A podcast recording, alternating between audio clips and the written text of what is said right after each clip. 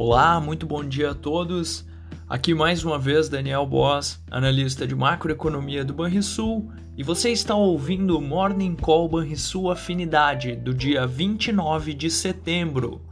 A agenda hoje é cheia, tanto lá fora como aqui.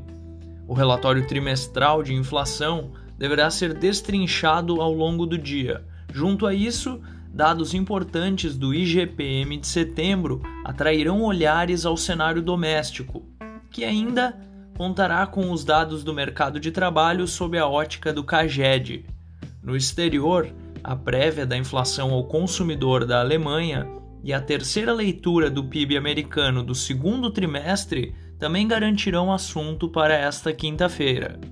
Os mercados financeiros retomam a aversão ao risco e as bolsas europeias ampliam perdas nesta manhã, após a primeira-ministra britânica Liz Truss rejeitar críticas e apelos do FMI para a suspensão do plano de cortes de impostos.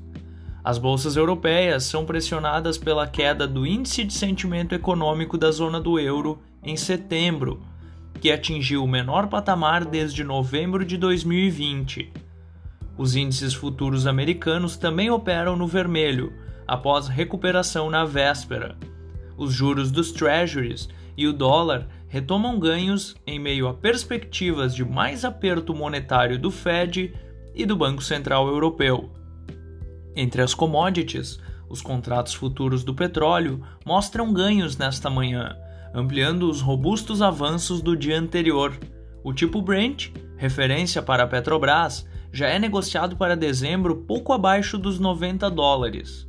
O minério de ferro, por sua vez, passou dos 100 dólares nesta madrugada, em nova alta na bolsa de Dalian. Essas foram as notícias internacionais. No Brasil, a cautela externa poderá pesar nos mercados locais. E entre os destaques do início desta manhã, o IGPM de setembro marcou deflação de 0,95%, antideflação de 0,70% em agosto. A queda foi puxada pelo índice de preços ao produtor, que recuou 1,27%, ante queda de 0,71% em agosto. Outro dado importante, a confiança de serviços, subiu novamente, desta vez um ponto em setembro ante agosto, e com isso atingiu a marca dos 101,7 pontos. Já o relatório trimestral de inflação do Banco Central trouxe diversas revisões ao público. Como era de se esperar, a chance de estouro na meta de inflação para 2022 está na casa dos 93%. Para a autoridade, a inflação subjacente deverá seguir pressionada em nível incompatível com metas nos próximos meses, mesmo com a surpresa positiva do indicador no último trimestre.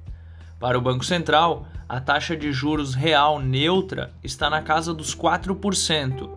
Diante desse número, percebemos o tamanho do aperto monetário visto, que atualmente a taxa de juros real percebida e projetada para o terceiro e quarto trimestre de 2022 é de 7,7%.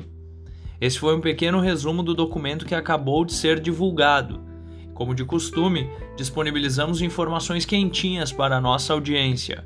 E por fim, teremos à noite o último debate com os pretensos ocupantes ao Planalto no próximo quadriênio.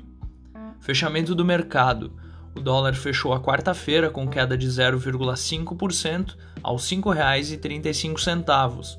O Ibovespa encerrou o dia estável aos 108.451 pontos e o S&P 500 subiu 1,97% aos 3.719 pontos. O DI futuro para janeiro de 2024 subiu 13 pontos base a 12,91%. E o DI futuro para janeiro de 2027 subiu 20 pontos base a 11,74%, perdão. Na agenda do dia, como mencionado nos Estados Unidos, teremos dados do PIB do segundo trimestre, além do deflator do PCE e dados de sondagem industrial. Na China, teremos o PMI composto e no Brasil, dados de emprego do CAGED, originalmente marcados para divulgação na véspera. Você ouviu o Morning Call Banrisul Afinidade com os destaques do dia. Acompanhe de segunda a sexta-feira o nosso overview.